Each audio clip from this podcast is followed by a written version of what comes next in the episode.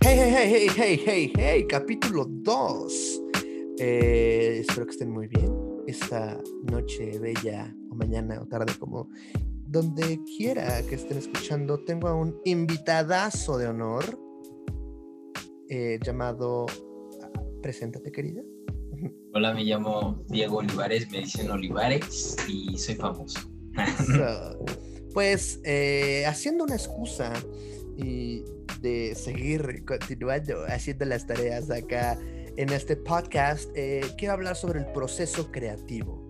Em, particularmente me interesa explorar mi proceso creativo y platicar con Olivares cuál es el proceso creativo para posteriormente eh, dar unos cuantos tips al respecto de qué hace qué hacer nosotros como creadores cuando estamos bloqueados y no solamente eh, que sirva como consejo, sino como recordatorio para cuando tenga ese bloqueo en un futuro. Dios mío, ¿cómo le hago para sacar esta escena, etcétera? ¿Te ha pasado, querido? ¿Te ha pasado? Muy seguido, o sea, es como un freno, porque además, eh, o sea, se podría decir, bueno, no sé qué piensas, pero la creación es pues, nuestra herramienta principal, sino que ¿Qué, qué, estamos proponiendo, ¿no? O, que o nada más estamos recreando ideas que ya están. Claro. Y bueno, también hay una, una cuestión en Occidente muy cabrona, que es de, de, querer siempre replicarlo, o sea, siempre hacerlo nuevo. Y, lo, y es que nada viene de la nada, ¿no? Como empecinarnos sí. en, güey, ¿cómo lo hago original? ¿Cómo, ¿Cómo lo convierto en algo? No, o sea, creo que es importante sí tomar referentes y, con, y desde ahí empiezo como mi primer punto que quiero abordar al, al, respecto de mi proceso creativo, que es empezar de referentes que ya existen. Claro. Si alguien que es muy visual, yo recomendaría eh, partir de Pinterest. Yo, por ejemplo, a pesar de que soy muy visual, parto mucho de sensaciones que me evoca la música. Entonces, mi primer... Eh, casi Eres siempre. auditivo. Eh, fíjate que soy súper visual, pero en esta cuestión soy auditivo. O sea, mm. para, para empezar a crear, yo prefiero imaginarme atmósferas a partir de la música, crear imágenes a partir de la música y entonces empezar. Eso es como mi, el primer punto de mi proceso creativo. Eh, ¿Tú cómo empiezas, por lo general, tu proceso creativo? Híjoles, pues yo para ser honesto creo que sigo en busca de cuál es lo que me, me detona. Eh, creo que lo a veces, me acuerdo mucho de una entrevista que le hicieron a Mahershala Ali, eh, uh -huh. que me recuerda mucho a lo, que, a lo que mencionas de la música, porque él decía que para entrar en personaje en todo el camino hacia el set, él escuchaba música que él sentía que su personaje oía. Uh, Entonces, buena en todo ese recorrido, él empezaba a entrar en personaje por medio de, de lo que escuchaba. Y eso se me hace muy interesante. Eh, por ejemplo, oír música de soundtracks uh, me, me, me claro. suele ayudar. Por ejemplo, también creo que cuando tengo que hacer alguna secuencia de movimiento, la música clásica, eh, sobre todo Vivaldi, eh, y las recomposiciones que hizo este Mac Richter me ayudan mucho a entrar en un estado pues sublime, poético. También cuando, cuando escribo, o sea, cuando intento escribir poemas o algo por el estilo, eh, también sí tiene mucho que ver la música. Eh, o igual al ver una película justo terminando, me pongo a, a escribir a veces en ocasiones. Yeah. ¿Tú, tú, tú qué onda?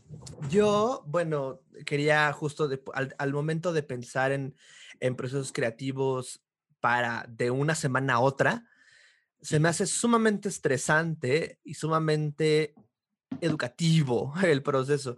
Y justo me daba cuenta que, bueno, hay un, hay un, hay un proceso creativo que me gusta mucho, sobre todo en esas primeras etapas de creación, que es el collage. El collage... Eh, es una metodología que me enseñó Mirna Moguel, la que dirige el diplomado Translímite.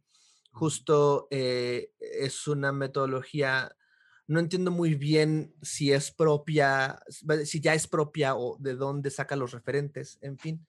Eh, pero me encanta, ella le dice, ella dice, el collage tiene un modo de representación infinita. Es decir, puede ser cualquier cosa a nivel plástico, solamente que por lo general, como es un ejercicio para gente que está empezando a crear, hay que delimitar.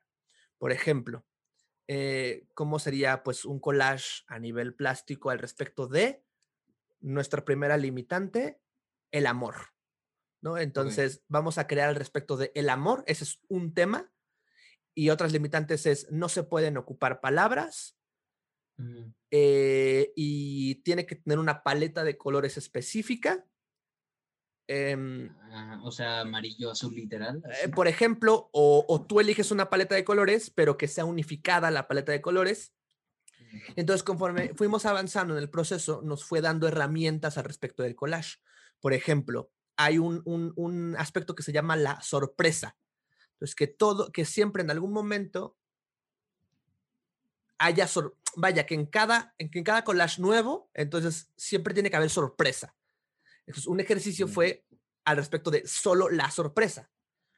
Otro, otro ejercicio fue al respecto de uniendo los anteriores elementos, que también haya, por ejemplo, eh, interacción con el público.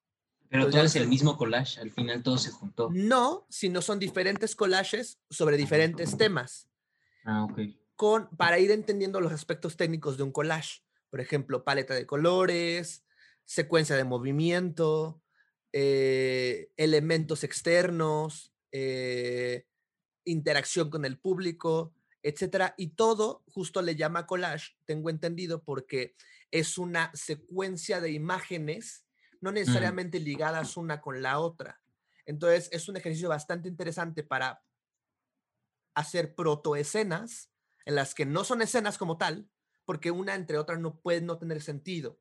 Pero al final del día son imágenes en la que, por ejemplo, lo que hice yo, este, hice un ejercicio apenas eh, ¿Con Belis? Ayer con Belis, ajá. Ah, claro. Ah, fue una imagen de dos muñequitos, uno cae al agua, pero eso es una imagen que coloqué a partir de un collage, ¿no? Esto posteriormente podría evolucionar una danza con una bolsa de basura. No, no es completamente lógico a nivel mental. Pero, juntas los elementos y formas un discurso. Exactamente, exactamente. Y a mí me gusta mucho esa forma de crear ahorita mm, porque justo me limita del, es que tiene que significar algo. No, más bien parte de una sensación, de un, ah, esto, eh, colores azules, y de repente pongo un filtro azul pero no necesariamente tiene que ser a nivel lógico y poco a poco es después del collage, entonces cómo afinar y sacar de ahí este, cuestiones. Otro de los puntos que quiero abordar es la parte de siempre escribir. O sea, yo también parto de escribir mucho, de escribir mis ideas, de escribir las sensaciones, todo esto. De hecho, justo prefiero hacerlo antes del collage para, ok, si, la, si, si lo que quiero representar o presentar es el frío, que me causa o la soledad que, que, con, palabras, que con la soledad, ¿no? Entonces, la soledad, ¿qué imagen veo en la soledad? Pues eh, un árbol, eh, un árbol seco, eh, un lago este, congelado. Ah, entonces todo esto son azules, entonces la paleta de colores tendría que ser azul.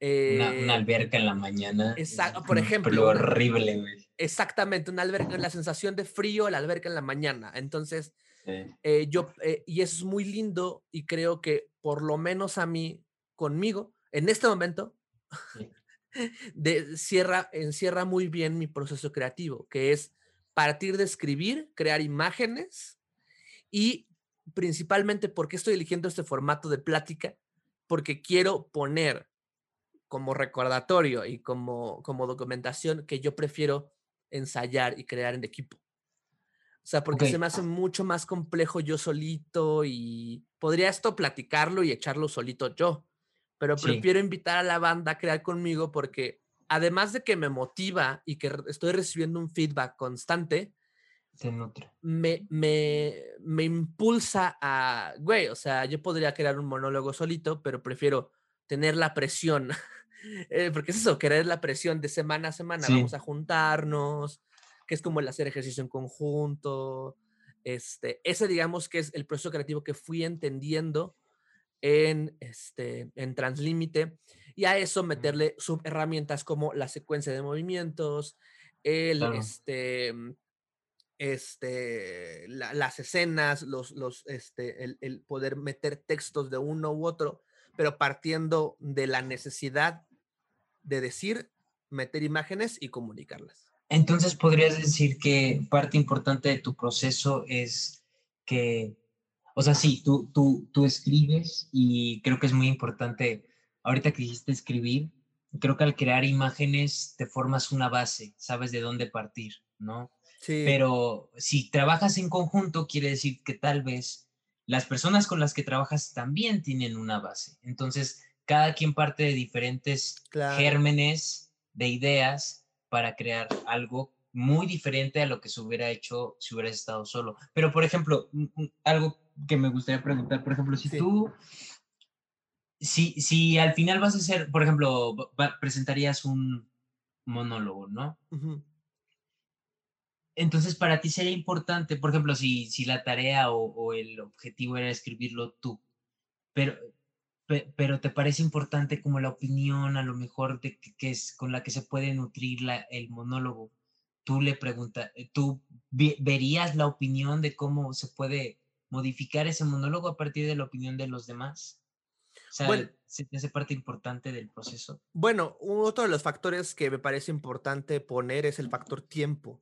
O sea, yo mm. prefiero eh, crear justo con un tiempo mediano largo plazo de gestación y de que esas ideas bajen, que creo que em, es muy interesante el ejercicio académico de toda la semana estar haciendo escenas, estar haciendo ejercicios, exposiciones, pero justo el factor tiempo, dejar eh, fermentando o, que esa como sedimento, la imagen es como irse, que, que el propio sedimento vaya cayendo eh, y de ahí poder, em, eh, digamos, limar ¿no? Muchas asperezas. Creo que entendiendo que el, factor tiempo es muy importante para mí, si me piden de una semana a otra, es, es complejo, es complicado pedir feedback, pero sí procuro que tal vez en una tarea no, a menos que sea una tarea que tengas revisiones constantes.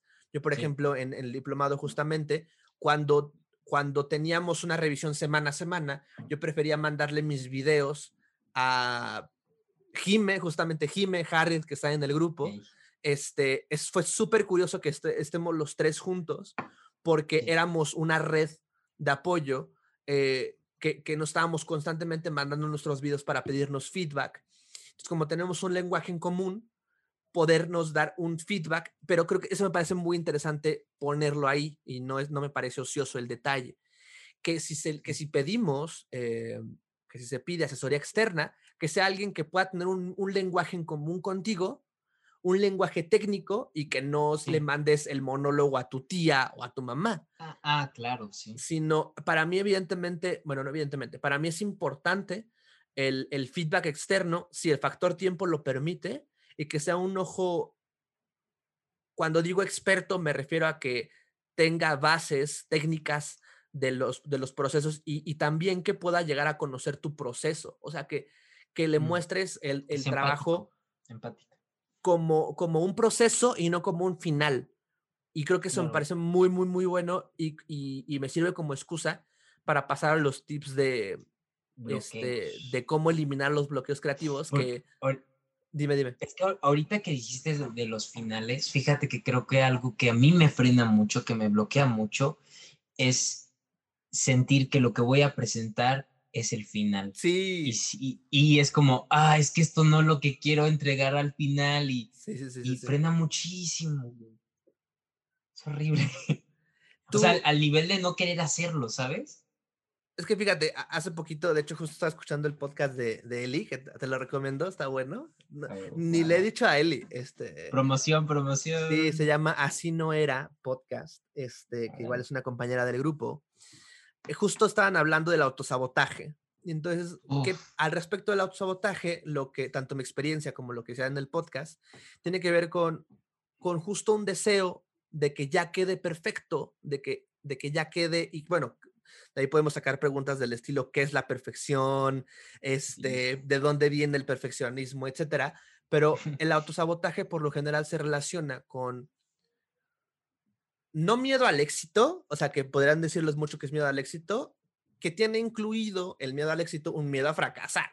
O sea, el miedo a no entregar, e, el miedo a no llegar a las expectativas que por lo general uno mismo se pone, uno, una misma se pone. Entonces, creo que sería un muy buen tip al respecto de lo que dices y que a todos nos ha pasado. Cuando escuché esta frase, me, me llenó de mucha calma y procuro recordarla todo el tiempo, que era, incluso Shakespeare y Cervantes un día aprendieron a escribir, que no todo mundo nace genio y que Shakespeare y Cervantes practicaron y practicaron y practicaron. Creo que es, es un problema el mito del talento en nuestra sociedad actual. O sea, se elogia gente como, ciertamente hay frases de, del estilo Michael Jordan fue, o sea, por eso nos encanta tanto las historias de de los rechazos y que después ahora son las sí. estrellas, ¿no? Michael Jordan fue rechazado del equipo de básquetbol y tal. El, el eh, JK Rowling fue a 12 editoriales antes de publicar Harry Potter. Este, sí. Pero justamente, por lo general, vemos el resultado final como un, eso, como la punta del iceberg. Y, y es, friega, y es problemático, creo que aquí viene otro factor, este, es problemático que en las redes sociales, por lo general, se publica un resultado y no un proceso. Por eso la importancia de este podcast, de experimento, tal vez solo saque cinco episodios durante toda mi vida, o pueda que lo continúe como una bitácora, no lo sé. Pero me parece sumamente importante hablar de procesos sí. y no de resultados. Hablar de, en este momento, podré, podré mirar, escuchar este podcast cuatro o cinco años después y, ah, ¿dónde estaba? qué estaba haciendo. Ay, el Diego bien cagado. El Diego bien cagado. Pelón, aunque no. Pelón por ahora. Aunque no estemos eh, viéndolo, porque todo esto es en audio. Entonces creo no. que, creo que, que uh -huh. creo que uno de los mayores eh, tips que podría recomendar tanto a quien está escuchando esto como a mí yo del futuro tiene que ver con hacer, hacer, hacer a partir de la importancia de los bocetos. ¿No? Que, sí. que, que, todo el tiempo el boceto se puede revisar y la revisión de la revisión con el factor tiempo como un factor primordial para mí. Eh, y bueno, vienen antes dos últimos consejos, pero para cerrar este, teniendo, es decir, llevando un hilo, teniendo referentes de lo que quiero y puedo hacer de otras personas en mi mismo, en mi misma rama, hacer, hacer, hacer eliminar justo el miedo a cagarla, porque creo que justamente cagándola, sin proponernos cagarla, evidentemente, proponiéndonos sí. llegar al, a, a, al, éxito en nuestro referente de éxito, creo que se puede llegar a un muy buen término. ¿Tú qué opinas de todo esto? Híjoles, eh, pues mm, a, antes de, de, entrar acá a la ENAD, hace unos años estaba estudiando literatura y me acuerdo que mientras iba pasando más tiempo en la carrera, menos escribía. Porque, sí, güey, porque incluso, digo, no, no culpa a los maestros, puedo entenderlos, pero de repente se escuchaban estos comentarios como de que este alumno eh, nació para ser escritor o es nato o es un genio. ¿Y qué pasó con los demás? Fuerte. ¿No? Qué fuerte. Y, y, y, y, estoy seguro que no lo decían con una intención de bajonear, pero pues pasa, pasa, pasa, pasa. Y uno dice, híjoles, pues yo, yo no nací para esto, o qué onda. Y frenaba mucho porque, pues sí, pega mucho en el autoestima. Eh, uno piensa que a una escuela tienes que ya llegar con todos los conocimientos. Eh, sí. En la NAT no lo siento por ahora, pero eh, había mucho como de hablar a espaldas de los demás, de, ah, este güey ni siquiera sabe el, el escribir, o, ah, ni siquiera ha leído a Oscar Wilde, este, ¿qué hace aquí, no? Y, y, es como, bueno, pues estoy en la escuela para eso, ¿sabes? Claro. Y, y, aquí, y aquí, bueno, eh, en, este punto no, no, no, no siento eso, sino que es como, ah, no, lo, no conoces a alguien, pues órale, te presto un libro o órale, lo leemos juntos. Em, siento que, que siempre pensar que ya deberíamos de ser unos chingones, eh, los mejores, los mejores, siempre nos va a dañar muy cabrón. Y por eso siento que una forma para desbloquear es aceptando que estás bloqueado. Creo que muchas de las obras que a mí me maman o me encantan eh, son las que hablan sobre la crisis eh, creativa, em, las crisis eh, incluso de identidad. O sea, creo que el, el sentirse perdido a la hora de querer crear también es a lo mejor sentirse perdido a veces en la vida. Eh, por eso me, me, he identificado mucho, por ejemplo, con, los, con algunos libros de ah, Juan José Arreola, creo que se llama. No, eh, sé. no, no sé Arreola, pero... Ah, José Agustín, perdón. Este, ok, ok. Que, que, escribió en una época en donde em, su generación creo que eh, pues estaba muy metida en las drogas, este, estaba la influencia de los beatniks.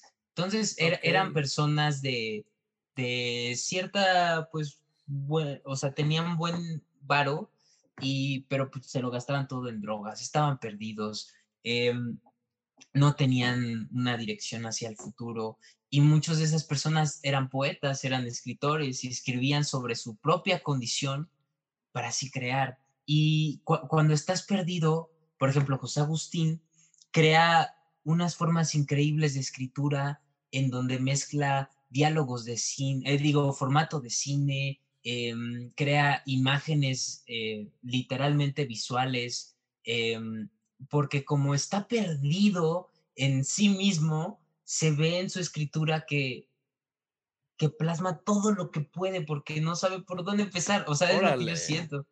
Entonces, yo siento que eh, el proceso creativo más rico es cuando uno acepta cómo se siente y a partir de eso creas algo nuevo, ¿no? Claro. Perdón, me extendí mucho, pero... No, no, no, está súper bien. Me, emociona. Eh, creo que es algo que a mí me ayudó mucho. Por ejemplo, tengo textos que es como de, ay, estoy aquí a las 2 de la mañana y no sé qué escribir y, y, me ha gustado mucho al final, ¿no?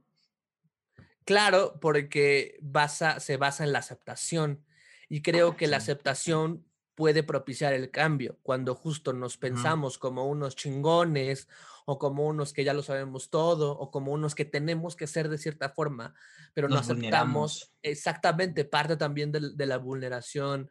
El proceso creativo de cualquier actor, ¿no? O sea, que, que, justo el primer año he tenido la fortuna de pasar por muchos procesos de primeros años, ¿no? Tanto en CEDART como en Casa del Teatro, la FAC, etcétera. Y todos parten de, primero, ¿qué conmigo? ¿Qué con mi aceptación? ¿Qué con mi vulneración? y que con mi neutralización de todos esos conceptos, preconceptos mm. míos y de la sociedad para empezar a crear primero un vaciamiento, pero antes del vaciamiento va la, va la creación. Pero tú crees que sí es primero, o sí es primordial estar neutro para poder crear? O... Creo que a nivel escénico sí, a nivel ah. personal no.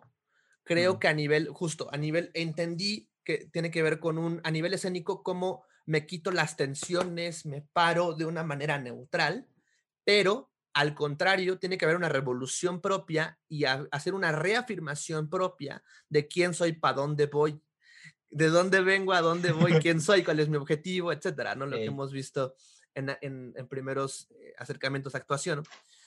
Y, y, tener muy en cuenta que es, es decir, reafirmarnos en, en afuera pero adentro sí partir a una, ir a una neutralidad completa para, para, es que se cruzó el gato de, de Olivares, para, para, para poder ir a, cualquier lugar, en el sentido poder, en, Casa del Teatro le llaman tabula rasa, la tabla rasa, el, el, la tabla neutra, el, la hoja en blanco para poder escribir lo que sea, porque si llegamos con todo nuestro ser a la escena, está bueno, pero si no podemos quitarlo y poder hacer un Hitler, un, este, o alguna otra persona, un violador, un acosador, alguien que por lo general no identificamos como un yo y entonces lo prejuiciamos, ocurre lo que veníamos platicando hace rato en, clase de Monroy, que es pues no, no puede, no, no hay magia, hay prejuicio, que es lo que, dato curioso, le pasó a Leonardo DiCaprio en Django,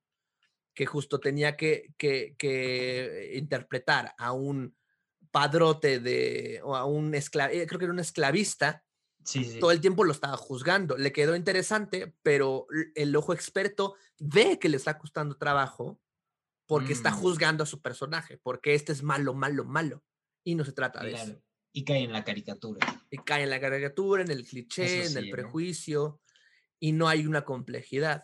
Y bueno, para, para alargarnos más y poder hacer esto muchísimo más ágil, tanto en la revisión como, como en la vida, cuando nos está escuchando aquel, aquel. Se va a echar dos horas. exacto. No, creo que a 20 minutos, media hora, vamos bien por el ah, momento.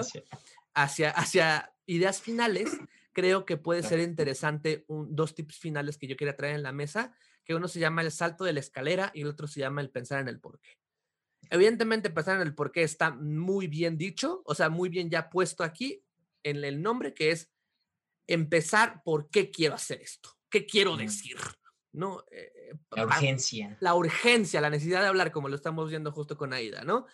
Eh, eh, ¿Por qué quiero contar, por qué quiero hacer un podcast al respecto del proceso creativo? Porque a mí me interesa que otras personas, cuando alguien se sienta bloqueado, le mando este audio este, y pueda explicarle todo mi proceso, todo lo que hago, cómo me he desbloqueado, cuáles han sido mis aprendizajes, etcétera porque me interesa ayudar a otros creativos. Entonces estoy aquí a las once y media de la noche, a media hora de mi cumpleaños. ¡Yeah! Tómense una este, chela, chavos. Exactamente, mañana es mi cumpleaños. Este, hablando de esto, porque me interesa mucho, entonces no me, no se me hace complejo, eh, se me hace complejo, pero no se me hace difícil, no se me hace, se me hace muy llevadero, una plática muy amena. Y el segundo es el salto de la escalera, eh, que es muy parecido a buscar referentes en nuestra industria, es buscar, este, este tip me lo saqué prestado de, de justo de, de, de, otra industria, que es el marketing digital, que busca, ponte, o sea, te estás en una escalera y entonces busca eh, cambiarla, digamos, de, de fila o de pensando como si fueran filas de libros y entonces yo estoy buscando eh, con la misma escalera cambiar la escalera de otro lugar, o cambiar de escalera hacia otra fila y entonces buscar en otras industrias qué está sucediendo. Cuando yo vengo del marketing digital y tomo prestados estos conceptos, puedo hacer otras cosas, por ejemplo, alguna presentación en, lo que hice, una presentación en, en, en, Canva, al mismo tiempo proyectarla en mi, en mi cámara de Zoom este, otras personas bailan, otras personas cantan. Eh, buscar, eh, eh, digamos, novedades en otros nichos, por ejemplo, ¿qué pasaría si el día de mañana para un ejercicio busco que, buscarme a, qué está pasando con los bomberos, así de aleatorio? Entonces puede que sea un detonante los bomberos, un entrenamiento de bomberos, o que pueda ser un, un detonante una, una receta especial de la abuela que hacía un chef, yo qué sé, pero buscar justo... Puede detonar una historia. Exactamente, entonces puede ser muy interesante que cuando haya bloqueos creativos así de potentes, buscar así de potencia qué está pasando en otra industria. Arquitectura, bueno, muchas veces nos dicen a nosotros los actores, ¿no? El actor tiene que saber de todo, ir a museos, escuchar música, leer, pero ¿qué pasaría si no solamente nos enfocamos en ver pintura, ver arquitectura, sino qué está pasando en la ingeniería, qué está pasando en la historia, qué está pasando en la arqueología, ¿no? Y entonces creo que eso puede ser dos, dos tips bastante buenos como ideas finales, por lo menos mías, que pueden redondear bastante el asunto de los bloqueos creativos. ¿Tú, qué, ¿tú qué, cómo podrías tú redondear este tema para igual no alargarnos tanto?